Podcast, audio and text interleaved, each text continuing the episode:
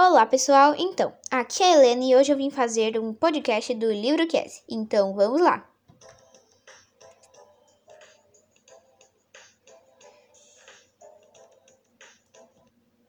O livro é baseado em fatos reais. O Kes é um menino africano. Ele conta sua história de como ele chegou aqui no Brasil. Ele também fala sobre a origem, as mudanças e como ele cresceu, etc. O Chiesi nasceu em 1820, ou seja, ele tinha oito anos quando a família dele morreu e quando ele foi levado para os portugueses para ser escravo. E, gente, hoje foi isso e até o próximo podcast.